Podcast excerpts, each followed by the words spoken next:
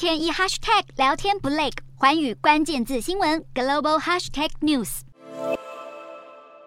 欧盟高峰会、七大工业国 G7 领导人高峰会以及北约峰会接连登场。二十三日的欧盟高峰会让乌克兰成为欧盟正式候选国。而将在二十六日于德国巴伐利亚州举行的 G7 领导人高峰会，将聚焦在中国激进的外交与经济政策对全球所构成的安全挑战。G7 成员国还预计启动一项基础建设倡议，以对抗中国的一带一路计划。另外，乌俄战争也将是重点讨论项目之一。除了会议内容之外，被视为 G7 最主要领袖的美国总统拜登，最近充满不确定性的政治前途，让盟友们深感不安。因为美国严重通膨、频繁枪击案以及最高法院推翻堕胎权等内政问题接踵而来，导致拜登支持度下跌。G7 成员国领袖们担忧，如果民主党其中选举失利，或是共和党赢得2024年大选，G7 的团结恐怕会再度面临威胁。